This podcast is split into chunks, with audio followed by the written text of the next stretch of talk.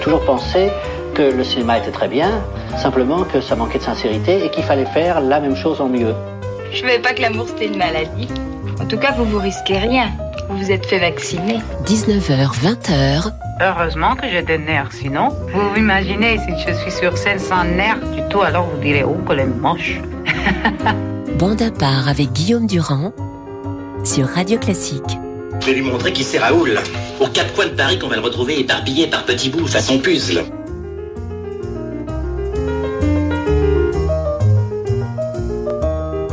Voilà de la calasse à oublier, évidemment, donc les parrains de Bande à part. Et nous sommes ravis d'accueillir Jean-Claude Casadesu avec Carole Beffa et Marc Lambron. Jean-Claude, bonjour. Tout le monde sait que vous êtes un immense chef d'orchestre. Oh, n'exagérons rien. Bah écoutez, n'exagérons rien, n'exagérons rien. En tout cas, je le dis.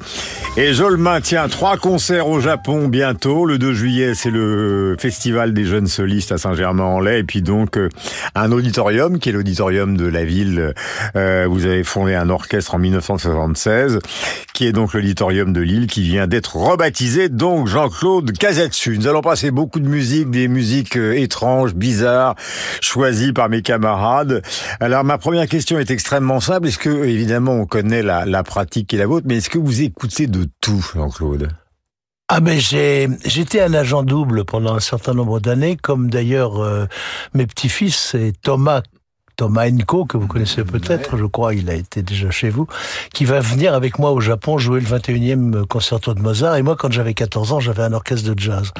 Donc, euh, j'ai et puis j'ai eu dans mon autre vie la la joie aussi de pouvoir accompagner un grand nombre d'artistes de variété et aussi euh, de du jazz. Genre, du genre. Ah bah écoutez, j'ai fait presque tous les disques de Jacques Brel, d'Aznavour, euh, de Beko, d'Edith Piaf. euh, L'école est finie avec Sheila et la première télévision de Johnny Hallyday. Bon, euh, ça a été, ça a été une ouverture Mais pour gens moi. mais les gens ne savent pas ça. Écoutez, je sais Ils pas vous si pas- Malher, euh, élève de Boulez.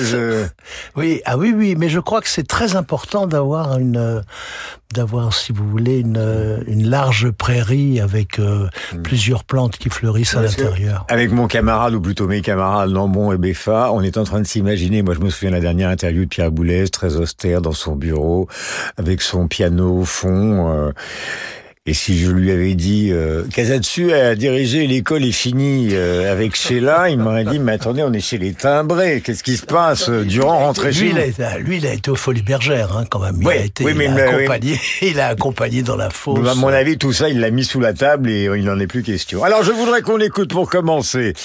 Donc, euh, vous-même, Jean-Claude, dirigeant. Alors, je rappelle que vous êtes un vénérable euh, personnage, puisque vous êtes né en 1935, que vous êtes dans une forme absolument époustouflante. Vous êtes Orchestre, dur, hein. Orchestre national de Lille en 2016, euh, symphonie numéro 2 de Gustave Mahler, deuxième mouvement. Casatsu, le voilà, le voici.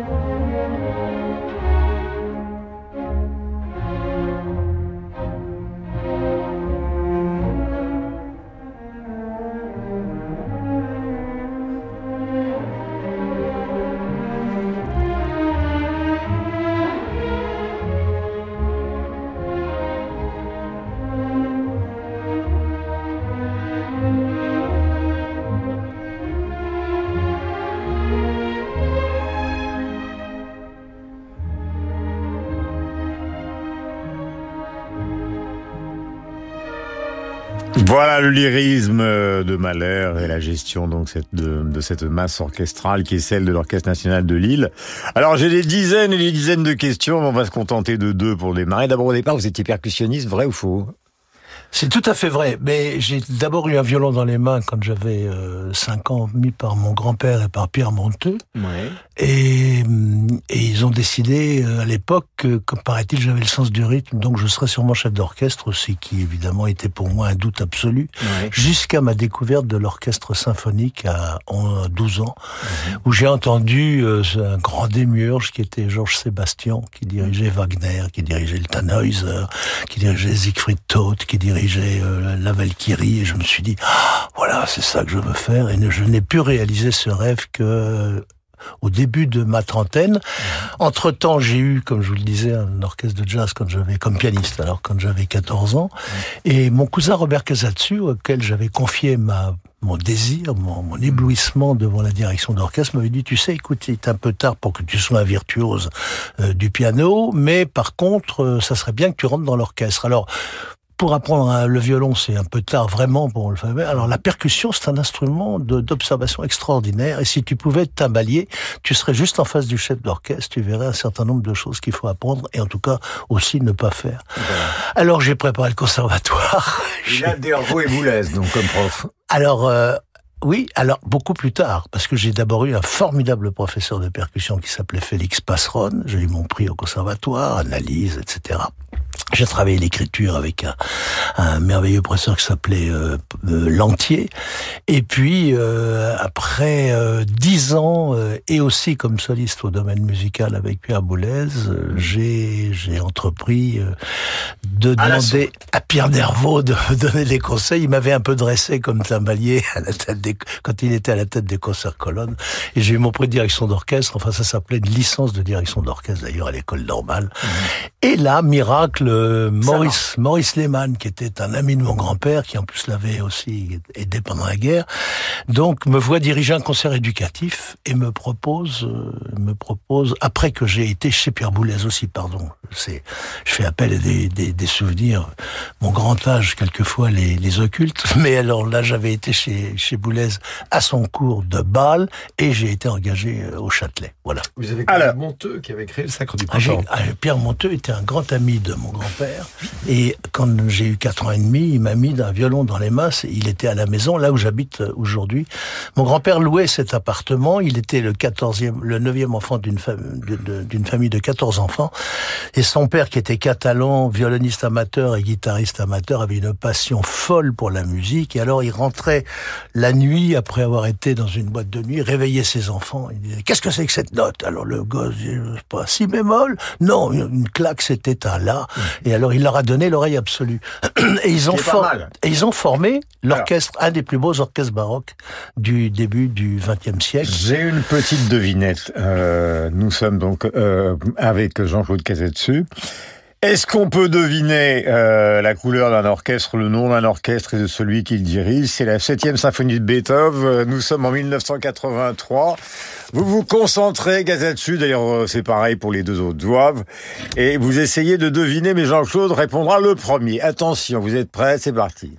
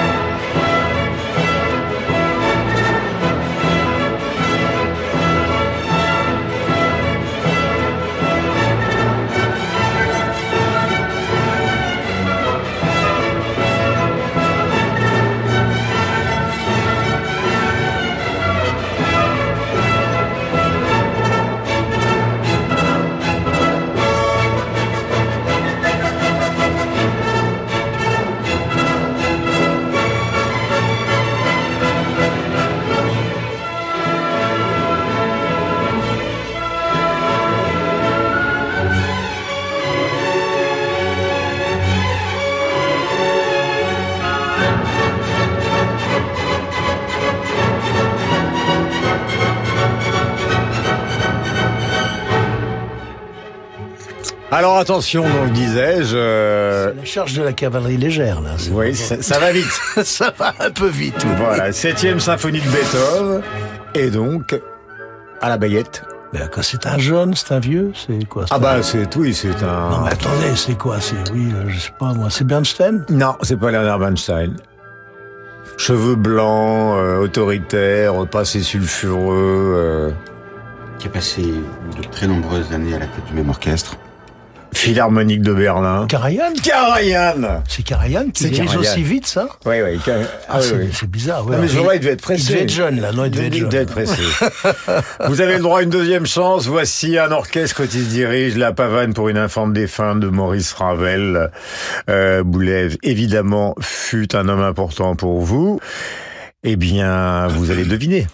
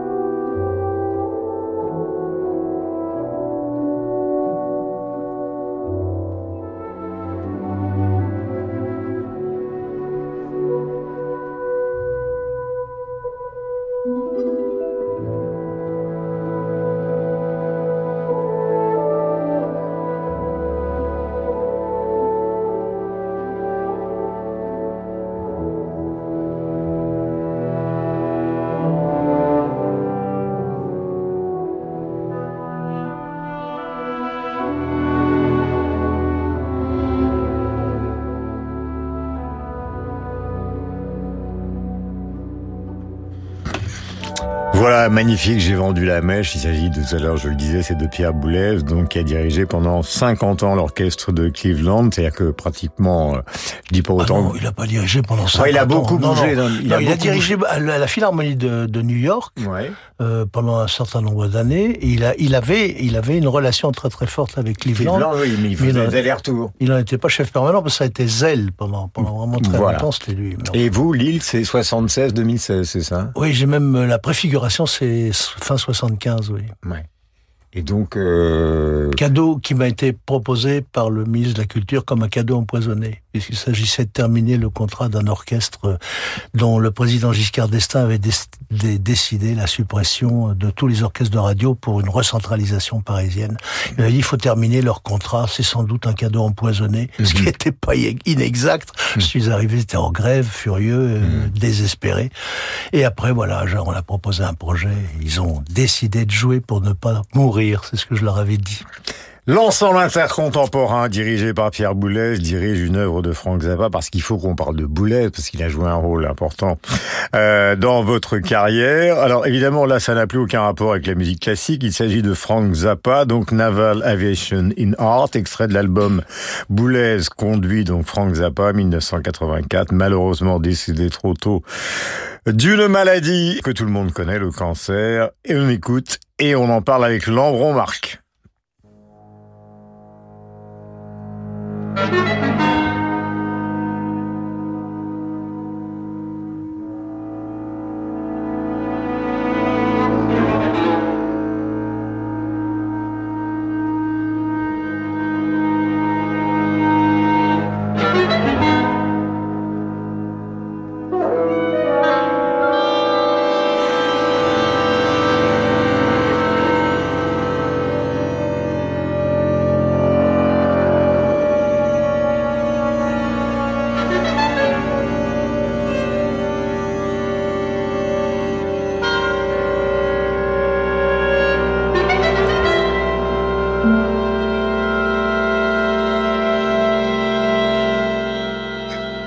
Voilà le mélange entre un chef d'orchestre euh, de musique classique célébrissime, un compositeur contemporain, le marteau sans maître, évidemment tout le monde connaît, et Frank Zappa, donc euh, le personnage central d'un rock alternatif qui en avait marre de faire du rock bluesy, qui a commencé à faire des choses totalement différentes avec les célèbres Mother of Invention avant malheureusement de disparaître. Marc, c'est un choix euh, qui est le vôtre?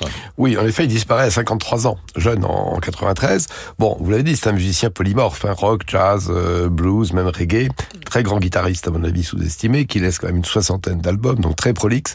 Et d'ailleurs, son orchestre, c'était un atelier, un peu comme celui de Miles Davis, où il faisait tourner les, les talents. Alors, oui, c'est un artiste du collage, humour dadaïste, un satiriste de la vie américaine, même les, les groupies ou les hippies en prenaient pour leur, euh, pour leur grade. Et euh, mais en même temps, il a entendu les musiciens, on peut dire classiques ou, contemporains, comme Varese, comme Stravinsky ou, ou Schoenberg, qui tous d'ailleurs avaient élu résidence aux, États-Unis. Alors en 1984, pour l'IRCAM, en effet, pour l'ensemble intercontemporain, il donne trois titres, dont ce Naval Aviation in, in Art, 2 minutes 45. Alors, je pense qu'il veut montrer à Boulez qu'il est digne du répertoire euh, contemporain. Euh, c'est une musique un peu gentrifiée, mais un peu mimétique aussi. Il y a, une sorte de nœud papillon euh, atonal, mais c'est un, c'est une, une curiosité et une peut-être une sorte de concession de l'altier Boulez à, à un compositeur qui était aussi un, un rocker. Est-ce que Jean-Claude, vous avez participé, enfin, et soutenu finalement l'évolution qu'a voulu donner euh, à la musique contemporaine euh, Pierre Boulez? Parce que vous avez comme voisin Carole Beffa que vous connaissez, qui a écrit euh, L'autre au XXe siècle, où le moins qu'on puisse dire, Boulez n'est pas son meilleur ami. Euh, Est-ce que vous, vous êtes entré dans ce monde-là, qui était celui de Boulez, Stockhausen, Luciano Berio, etc. Bah, évidemment, euh, Berio était un grand ami, j'ai beaucoup joué avec lui, j'ai évidemment joué beaucoup avec Boulez aussi, mais autant Boulez était dans une stricte obédience de, de ses convictions, si j'ose dire, avec une forme d'intolérance euh, euh, qu'il jugeait sûrement bénéfique. Alors là, un, il y a une sorte de béance des maxillaires qui commence tout d'un coup Mais, à mais je veux dire, euh, bon, chacun, chacun, chacun son propos. Moi, je suis plus un avocat qu'un produ- qu'un procureur. Ouais. J'ai appris énormément avec Pierre Boulez, qui était un des plus grands professionnels que j'ai rencontré dans son métier. Mhm. Et ses cours étaient absolument passionnants. Et il a écrit des, des, des chefs-d'œuvre. Mais je pense pas que, enfin, je, pense- il faut que je fasse très attention à ce que je dis, mais euh, je ne sais pas si on se grandit totalement en barrant la route à d'autres esthétiques. Je veux dire, il, faut laisser le choix. Moi, je crois que l'art, la culture, c'est un formidable patchwork avec, en effet, des, des sensibilités, des personnalités qui, qui se révèlent différemment, si vous voulez. Alors je vais faire une liste très longue euh, mais amusante. Parmi les jeunes chefs d'orchestre, il y a Pierre Dumousseau euh, qui, vous le savez, euh, est à l'Opéra de Paris. Il y a les, les Finlandais, euh, Klaus Makela, vous avez euh, euh, Tarmo Petokowski. Puis alors il y a les listes innombrables des chefs d'orchestre que vous avez croisés dans le monde, ou vous avez connus ou écoutés. Les Rattle, Clem Perer, Zubin Mehta, Lorin Mazel, Georges Prêtre, Minkowski, Solti, Furtwängler, Karajan, Kleiber, Bernstein, Colin Davis, euh, j'en passe et des meilleurs, Laurent Silkibay, euh, bien évidemment, euh, Barenboim, Abado, John Elliott Gardiner, Nicolas Arnoncourt, etc., etc. Et là, vous ne parlez pas des femmes qui arrivent en, qui arrivent vraiment, Dieu merci. J'ai parlé de que- Laurent Silkibay, oui. Oui, Laurence, oui, oui, c'est vrai. Oui. Et mais il y en a, y a heureusement elles ont, euh, elles n'ont pas eu la chance qu'on leur donne aujourd'hui. et C'est c'est tout à fait dommage parce qu'il y a des, des femmes de grand talent qui qui en effet sont- Notamment celle qui est l'héroïne euh, par défaut de Tar, le film dont on parle beaucoup. Oui, alors là, il coche toutes les cases. Là, ce film, c'est un beau film. Elle est formidable, Kate Blanchett. Blanchett, oui. Enfin, je veux dire que ça a beaucoup irrité euh, Marine Alsop, qui est une grande, une grande musicienne, un- Mhm. une chef d'orchestre formidable, parce que elle disait que c'est pas obligé d'être ce qu'on montre dans ce film-là pour être chef d'orchestre. Mais ce que je remarque dans votre biographie, comme dans celle justement euh, de Madame Aslop, c'est que c'est quand même grand musicien, c'est grande famille de musiciens. C'est-à-dire qu'on a, on se dit quand même que chez les Lambron ou dans dans l'ascendance, il y a des métallurgistes, c'est quand même très difficile de devenir euh, Colin Davis. Ça dépend. Pour être timbalier, on peut. hein. On peut, oui. Est-ce que c'est vrai ça? C'est-à-dire que il est très difficile de venir de nulle part euh, pour accéder. Vous croyez au déterminisme Non, non, je vous pose la question. Je parle souvent des musiciens. C'est pas la même chose pour les écrivains. C'est pas, c'est pas la même chose euh, pour les joueurs de tennis. Euh, euh, Il y, a, il y a un certain nombre de musiciens dont la famille n'était pas du tout musicienne et qui ont eu la révélation de l'orchestre, euh, comme moi j'ai pu la voir. Et vous savez, je me suis occupé de 15 000 enfants. Vous avez mis un violon dans les Oui. à 4 ans. Oui, mais je veux dire, j'ai eu la révélation de l'orchestre comme j'ai essayé de le proposer à tous les enfants dont je me suis occupé pendant des années et dont certains, en effet, euh, ont été dilatés par euh, la révélation de la musique. Alors, et c'était des, des, des gosses de tous les milieux et souvent de milieux difficiles euh, parce qu'il y avait des écoles dans le Nord qui étaient euh, dont une particulièrement qui devait fermer pour cause de délinquance et de précarité scolaire. Je vais vous citer juste un exemple. C'est pas au niveau de la musique, mais c'est au niveau de l'épanouissement. Il y avait deux petits maghrébins qui étaient des pieds nickelés, des chiens perdus sans collier, à Mohamed et Areski. Et il y a quelques années, il y a pas très longtemps, je, je suis invité chez le préfet pour une, une, réception et je vois un grand jeune homme qui s'approche de moi et qui me dit euh, Ah, vous ne me reconnaissez sûrement pas, mais je suis Mohamed, mon frère Areski a fait sub de et moi je suis le bras droit du préfet. J'ai fait Sciences Po, je vais au concert régulièrement et je dois vous dire que c'est à notre rencontre que je le dois. Évidemment, c'est très émouvant. Ça Et donne la métamorphose. La métamorphose par la culture. Les bonheurs de la transmission. Carole Beffa est à vos côtés, l'orchestre du Capitole de Toulouse avec David Frey, Audrey Vigoureux, Emmanuel Christian et Jacques Rouvier au piano, concerto pour quatre claviers de Jean-Sébastien Bach, qu'il a écrit l'autre au XXe siècle, donc il buvait vos paroles sur une certaine forme d'intolérance, je dis ça, ne touche pas le micro, Durand, euh, de Pierre Boulez, à part ça, un musicien exceptionnel.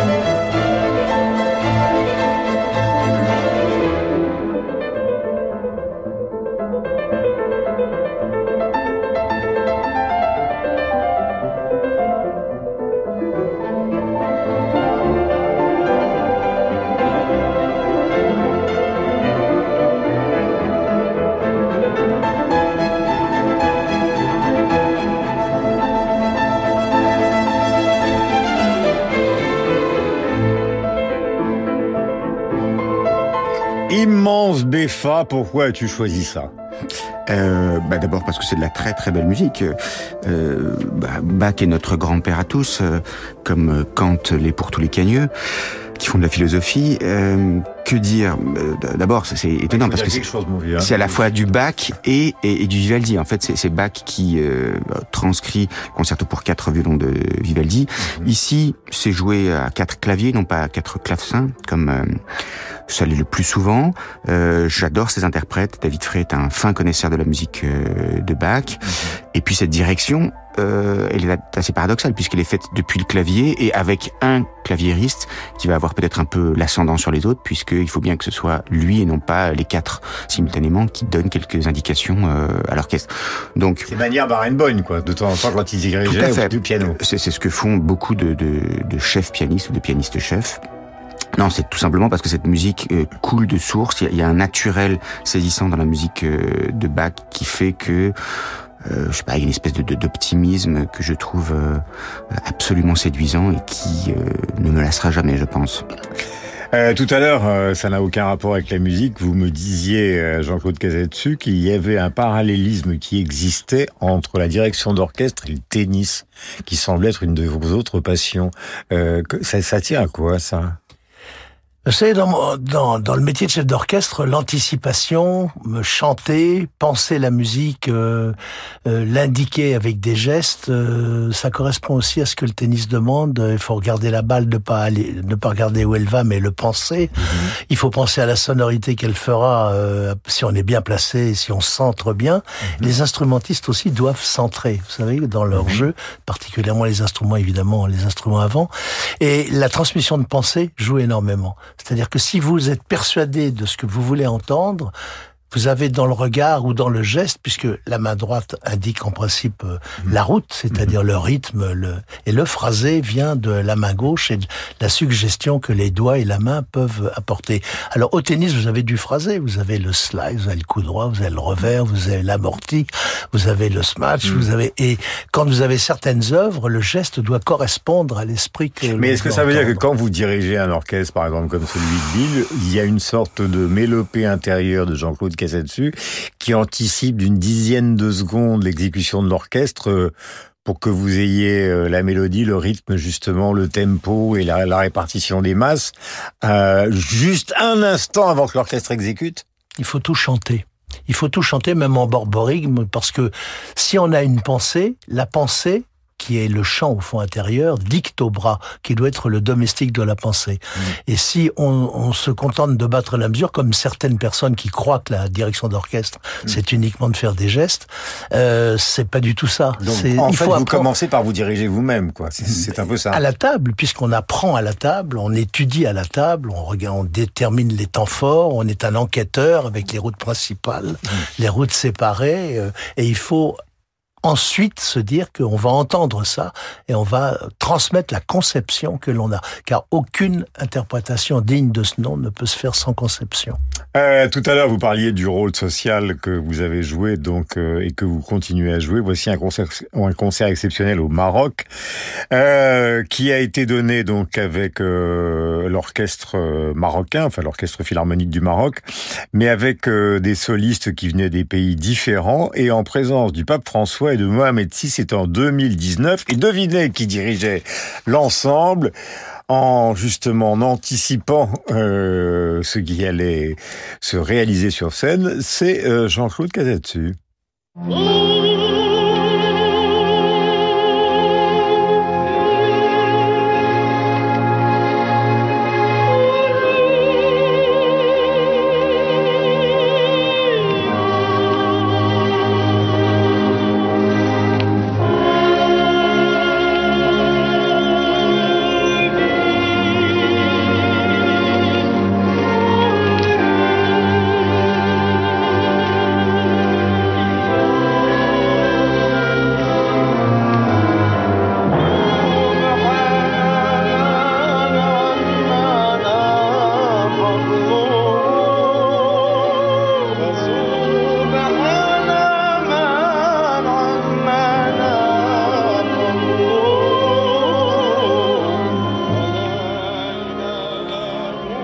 Alors, des musiciens et des chanteurs de confessions différentes, une fille, je crois. Ah oui, non, mais alors, ce qui, est tout à fait extraordinaire, c'est que le, le, pape et le roi du Maroc se sont entendus pour cette, ce, cet exemple magnifique d'œcuménisme.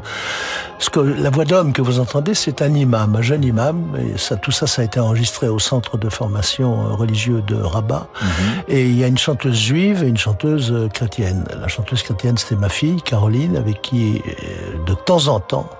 sans népotisme, je vous le jure, mais nous avons euh, collaboré, joint nos, nos, nos, collaborations. Et il y avait 2000, 2000 religieux de toutes les trois confessions, et c'était un moment euh, d'une très très grande émotion avec le roi et le pape derrière qui, mm. euh, voilà, qui, qui illuminaient par leur présence cet acte d'œcuménisme.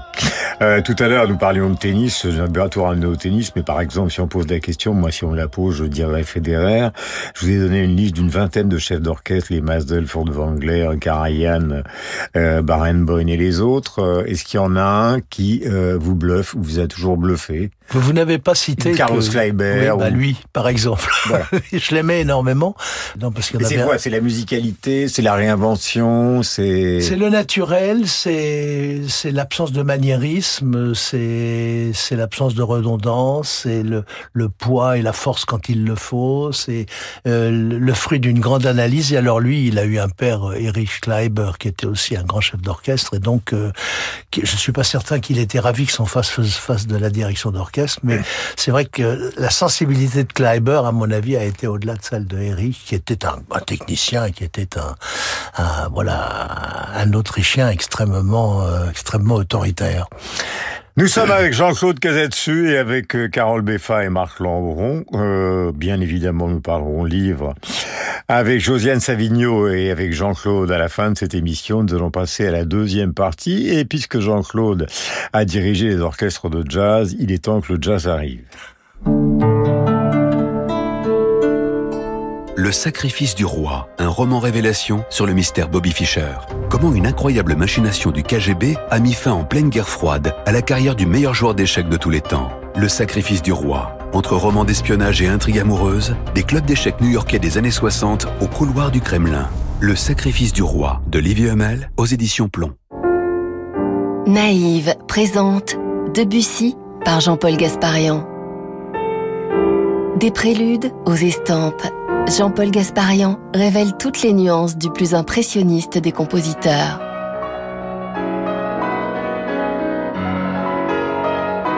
Et en première mondiale, la transcription pour piano des rondes de printemps.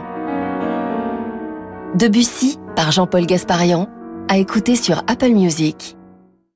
Lors de sa grande tournée européenne, le RBSO, l'Orchestre symphonique royal de Bangkok, se produira pour la première fois en France à la scène musicale. Soutenue avec passion par sa marraine, la princesse Siriva Navari, compositrice de deux œuvres à l'affiche de ce concert, le RBSO interprétera également la Moldau de Smetana et la 8e symphonie de Dvorak. Le RBSO, dirigé par Michel Tilquin, à la scène musicale, lundi 22 mai à 20h.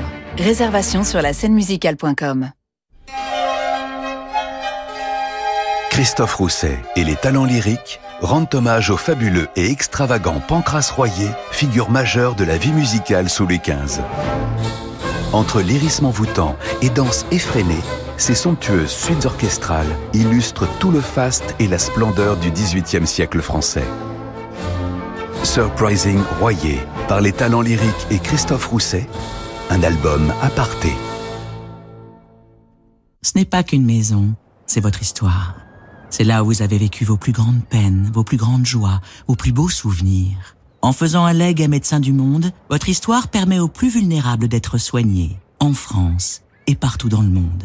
Faites un leg à Médecins du Monde. Plus d'informations sur leg.médecindumonde.org. Monsieur le Président, je viens de recevoir mes papiers militaires pour partir à la guerre avant mercredi soir. 19h, 20h. Monsieur le Président, je ne veux pas la faire. Je ne suis pas sur Terre pour tuer des pauvres gens. Bande à part avec Guillaume Durand sur Radio Classique. Voilà une des plus jolies voix du cinéma français, celle évidemment de Jean-Louis Trintignant. Nous parlions des orchestres de jazz. Euh, voici euh, l'un des plus célèbres avec Duke Ellington. Il s'agit de Count Basie et de son orchestre. Il y a toujours chez Basie euh, cette introduction au piano qui fonctionne toujours trois quatre notes et qui lance une espèce de tornade euh, de musiciens qui sont tous à la fois euh, des choristes exceptionnels et des solistes exceptionnels. S'appelle Jumping at the Woodside. C'est de 1938.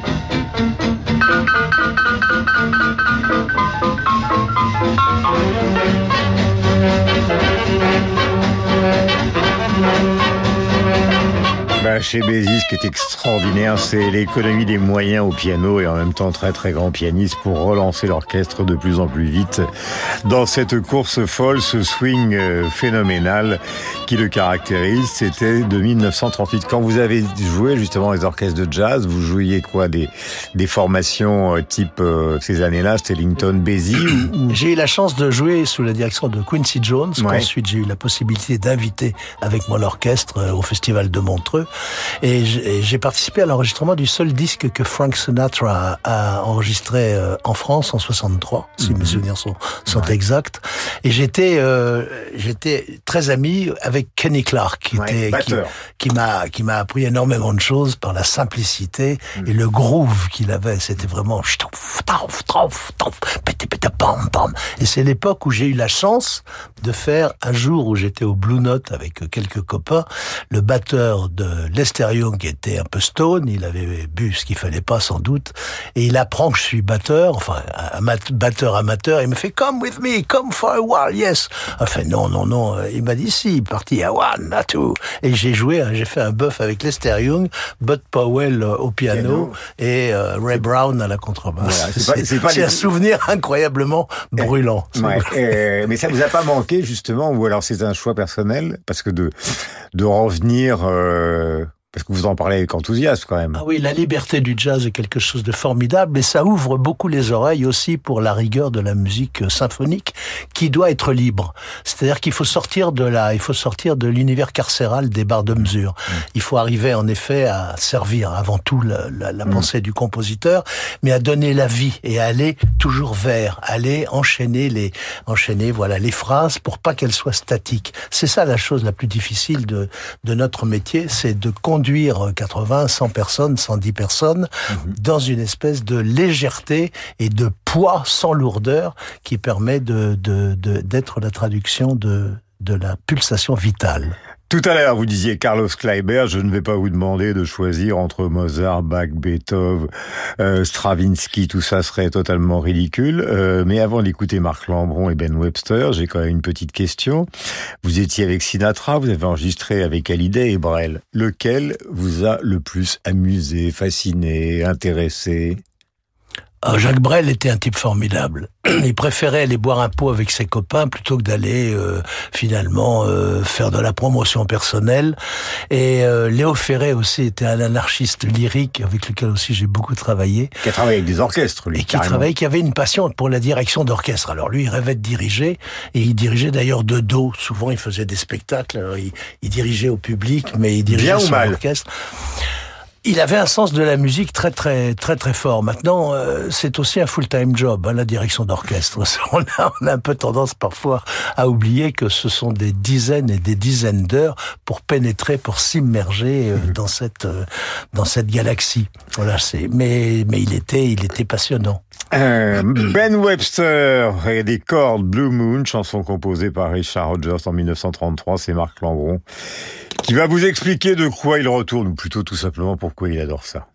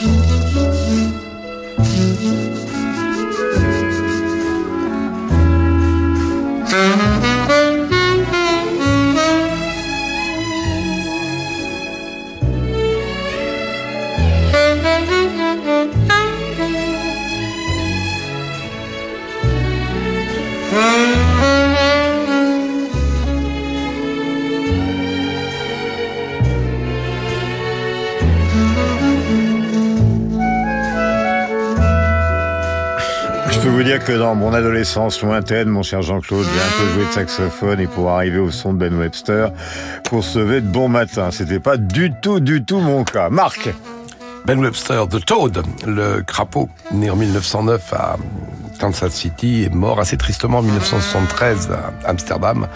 Et il s'était, il s'était exilé parce que son, son art était moins, moins entendu, moins prisé aux, aux États-Unis. Bon, c'est un des grands un des trois grands sax ténors surgis dans les années 1930, Lester Young, que Jean-Claude Casadesus a donc euh, connu, Coleman Hawkins et, Ben Webster. Alors c'est un homme d'orchestre et de grands orchestres parce qu'il joue euh, dès 1936 avec euh, Cap Calloway. Duke Ellington en 1940, il y aura des, des allers-retours, c'est un des grands souffleurs ellingtoniens.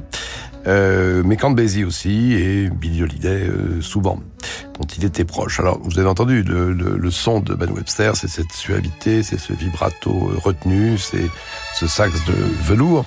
Et en 1954, pour les disques Verve, il enregistre ce, ce disque avec, euh, avec cordes, essentiellement des ballades, dont il disait que c'était une compilation pour soirée de célibataires. On croit entendre en effet les, les glaçons qui tatinabulent dans les, les verres de, de whisky. Et euh, ce qu'on peut entendre aussi, à mon avis, c'est que c'est une sorte de crooner, mais c'est un crooner euh, instrumental où la voix serait tenue ou remplacée par le, le, sax, avec ce fond orchestral très atmosphérique, très très climatique, qui porte les dames à lancer leurs escarpins sur la sur la moquette. C'est le grand Ben Webster. C'est charnel, c'est très charnel en tout cas. Vous êtes Jean-Claude avec le Philharmonique de Saint-Pétersbourg, Katia Bounatichvili au piano, concerto numéro 2 de Frédéric Chopin, c'est le festival d'Annecy, nous sommes en 2013. Bonaparte est aussi une machine à remonter très légèrement le temps. Le voici.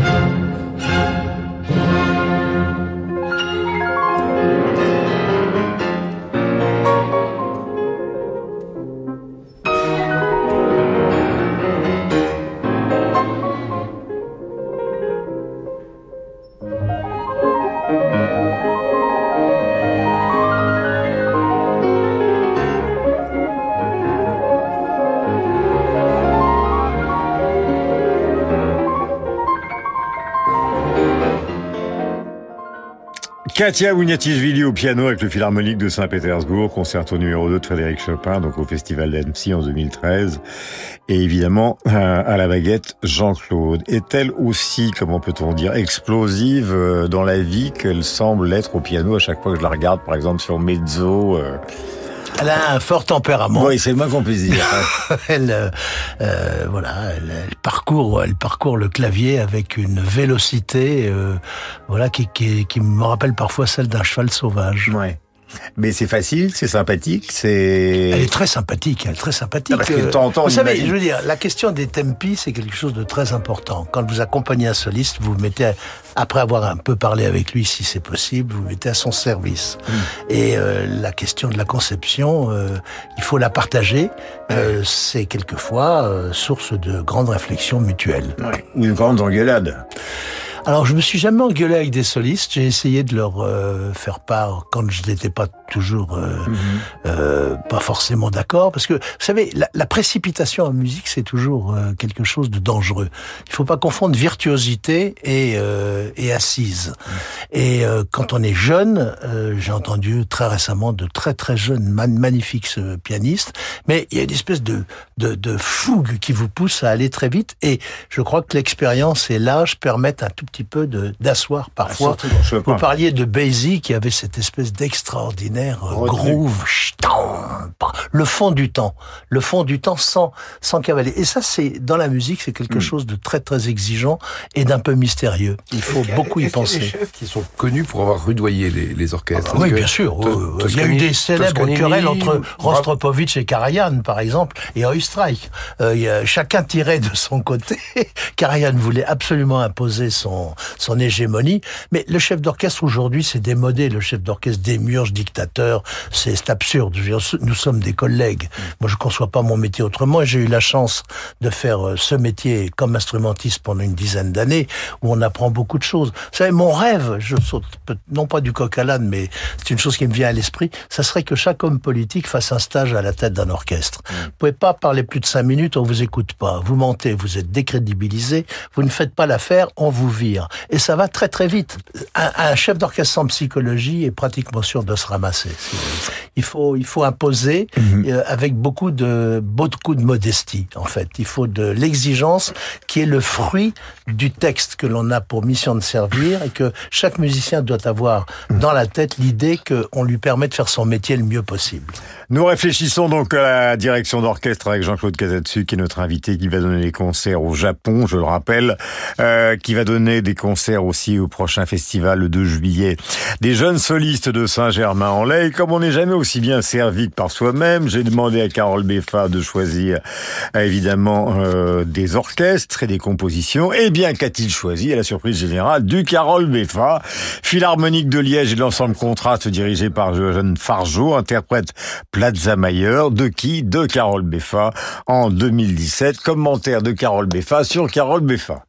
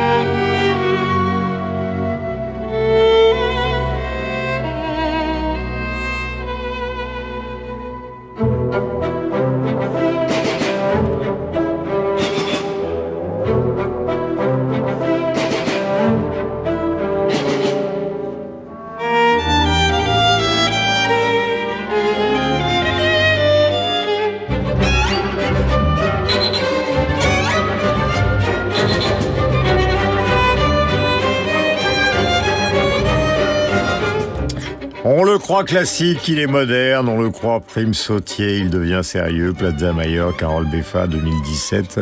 Alors je suppose, Carole, euh, parce qu'on va entendre un autre morceau de vous, vous allez commenter euh, l'ensemble de ces deux choix juste après. Quand je dis que je suppose, ça veut dire que je l'ordonne, enfin je veux dire, euh, je le suggère. Et voici l'Orchestre national de France, dirigé par Alain Altinoglou, qui joue le bateau ivre de Carole Beffa. C'est marrant, bateau ivre, ça me dit quelque chose. Nous sommes en 2020.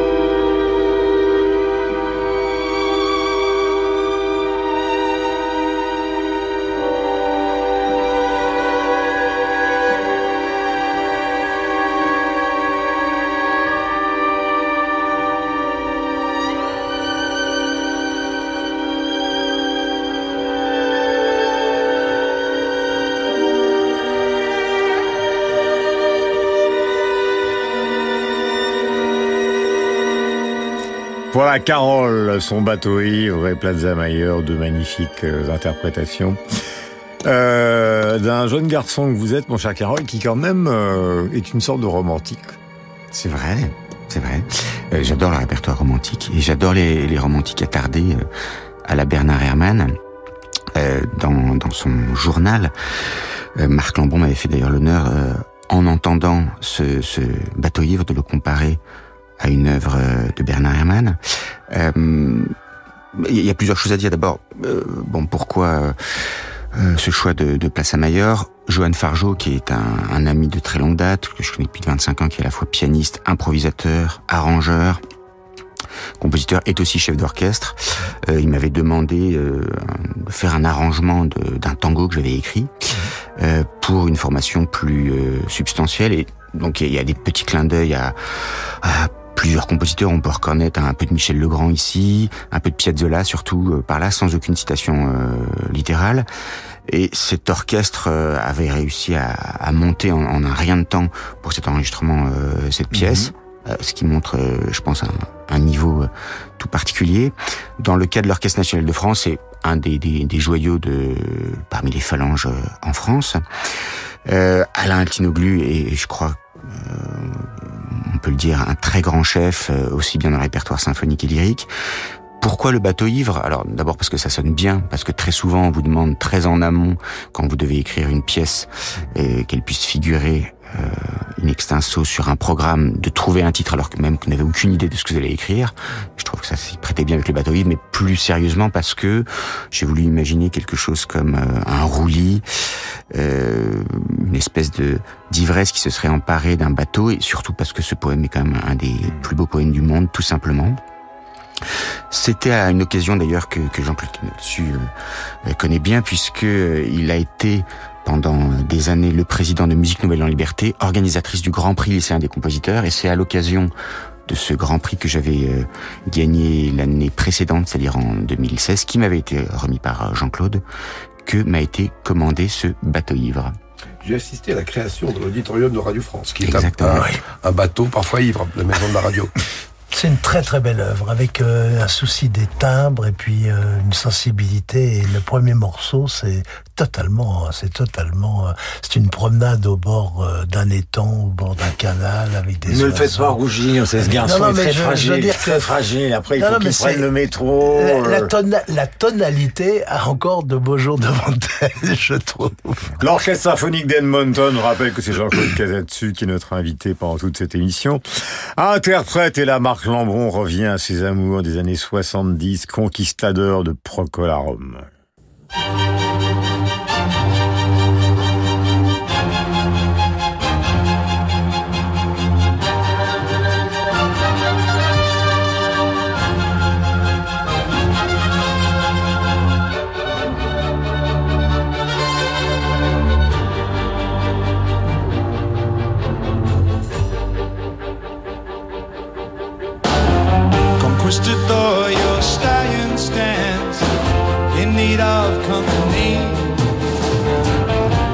Some angel's haloed brow, you reek of purity.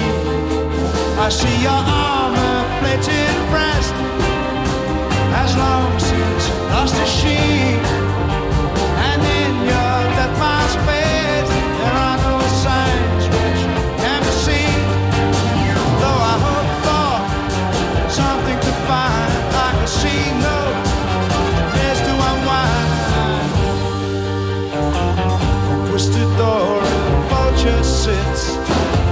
Upon your silver sheet.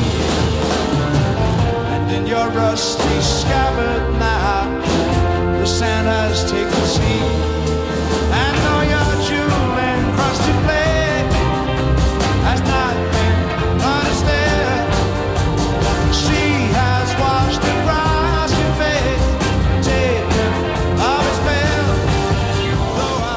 la voix magnifique de Gary Brooker, donc euh, qui a dirigé longtemps Procol mais qui malheureusement nous a quittés il y a peu de temps. Marc, euh, une petite larme euh, en direction de votre adolescence.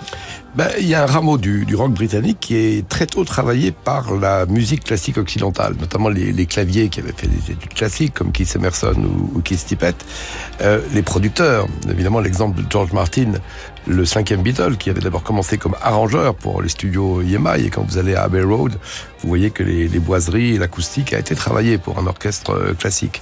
Et là-dessus sont venus se greffer de nouveaux, de nouveaux sons, avec un désir de fusion, comme on disait à l'époque. Alors vous avez des groupes comme King Crimson ou Soft Machine, qui ne se payaient pas d'orchestre, mais le, le, les synthétiseurs, le Moog, tenait souvent le, cette, cette, place enfin de, nappe sonore.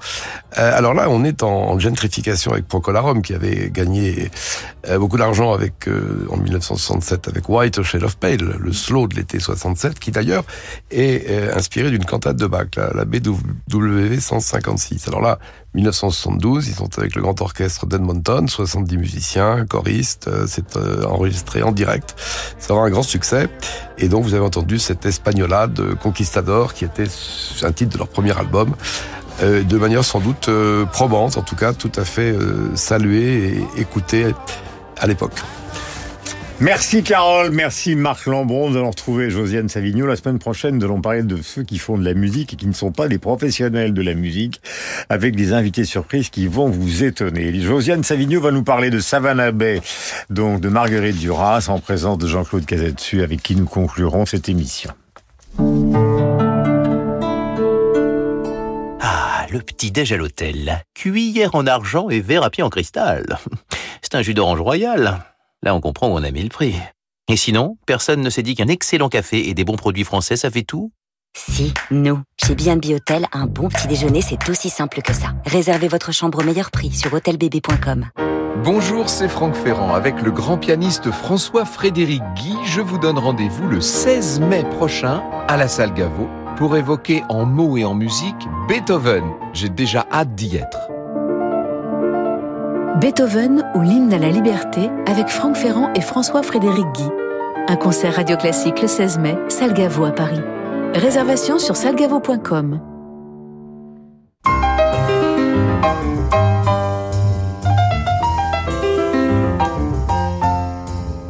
Connaissez ma femme Je voudrais connaître son emploi du temps quand elle vient à Paris, savoir où elle va, qui elle voit. J'ai des soupçons sur sa fidélité, je vous demande de vérifier, c'est normal. 19h, 20h, L'enseignement majeur, c'est l'existence même de Proust. Que dans le monde moderne, une telle vocation ait existé. Totale. Et dans l'espace et dans le temps. bande à part avec Guillaume Durand sur Radio Classique. Voilà, c'est une émission hautement autobiographique. Michel Bouquet enquêtant sur sa femme, c'est un peu moi. Poursuivant Josiane Savigno. Bonjour Josiane. Et la deuxième voix qu'on a entendue, c'est celle de Marguerite Duras. Savannah Bay, justement. Euh, Marguerite Duras, dont vous nous parlez, euh, en compagnie de Jean-Claude. Voilà, bonjour. Donc j'ai choisi Savannah Bay d'abord parce que c'est une pièce de Marguerite Duras que j'aime beaucoup. Ensuite parce qu'elle est agréable à lire en livre, parce qu'il y a beaucoup d'indications de, mise en scène, donc on se perd pas, on n'a pas besoin de la voir, mais je l'ai pas choisi pour ça. Je l'ai choisi pour rendre hommage à deux actrices, à Gisèle Casatsu, euh, la mère de Jean-Claude Casatsu, et à Martine Pascal, sa sœur, qui était en plus la compagne d'un homme que j'ai profondément admiré, qui était Michel Cournot. Et donc, en 1999, elles ont joué toutes les deux euh, cette pièce, qui est donc un dialogue entre deux femmes. D'une part, Madeleine, la femme la plus, la plus âgée, qui est une comédienne célèbre, et qui est la mère d'une jeune femme qui, à Savannah Bay, petite ville du Siam, s'est suicidée au lendemain de son accouchement. Alors, elle dialogue avec une jeune femme qui l'interroge, mais elle perd la mémoire. Et c'est un dialogue évidemment étrange avec des réminiscences incertaines, des flous. Je vais citer un tout petit passage parce que ça concerne Madeleine. Tu es la comédienne de théâtre, la splendeur de l'âge du monde, son accomplissement, l'immensité de sa dernière délivrance. Tu as tout oublié, sauf Savannah. Savannah Bay, Savannah Bay, c'est toi. Gisèle Cadatsu avait beaucoup aimé ce rôle. Elle disait, on n'y parle que de la mort, mais c'est pas triste euh, parce que Madeleine choisit la, la vie. Et je pense que Jean-Claude Casatsu avait vu cette pièce. Ce qui m'avait frappé aussi, et ça renvoie évidemment à tout votre travail, c'est que c'était extrêmement musical leur manière de faire. Alors, c'était magnifiquement musical, c'était très émouvant parce que Martine, qui est une actrice, qui est ma sœur chérie, euh, une de mes sœurs chéries, puisqu'on est quatre enfants, mais qui a une, une sensibilité absolument euh, euh, très très grande au, au grand texte. Elle, a- elle adorait Marguerite Duras et elle a convaincu maman d'apprendre, tout de même, euh, elle avait déjà 90 ans ou presque, d'apprendre ce, ce, ce magnifique, euh, ce magnifique passage de l'âge avec euh, la, la mémoire, le souvenir. Et maman voulait pas. Moi, je disais non, non, c'est trop dur, je vais pas y arriver. Et Michel Cournot l'a beaucoup poussé, Martine aussi. Et finalement, ça a été pendant des mois et des mois une tournée euh, tout à fait exceptionnelle et elles étaient bouleversantes par le fait même aussi que Martine était sa fille. Et il y avait une espèce de d'osmose, de complicité euh, euh, dans la musique des mots de Marguerite Duras que chacune des deux interprètes avait réussi à transmettre. Alors, on va finir sur Marguerite Duras et sur Madeleine. C'était un jour très chaud. C'était la canicule. Je me souviens, le théâtre était plein. Je ne sais plus ni quand ni où. C'était dans une grande capitale. J'étais au comble du triomphe. On ne pouvait pas représenter la mer. Alors, je racontais l'histoire comme elle était, bleue, lourde. C'est beau, non?